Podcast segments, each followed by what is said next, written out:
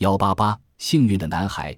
美国俄亥俄州达班市于一九八四年十一月二十六日发生一桩奇事。据警方说，一名十三岁男童坐在两条铁轨之间休息时，不知不觉地呼呼入睡。一辆由四个引擎机车拖动、全长一百七十五个车厢的火车渐渐驶近。司机看到他的时候已经太迟，但是司机仍坐骑刹车。一阵刺耳的摩擦声后，火车完全停下了。但已有两个引擎机车。驶过该男童的头顶了。难以置信的是，驶过头顶的火车只惊醒该男童，而他的身体却毫发无伤。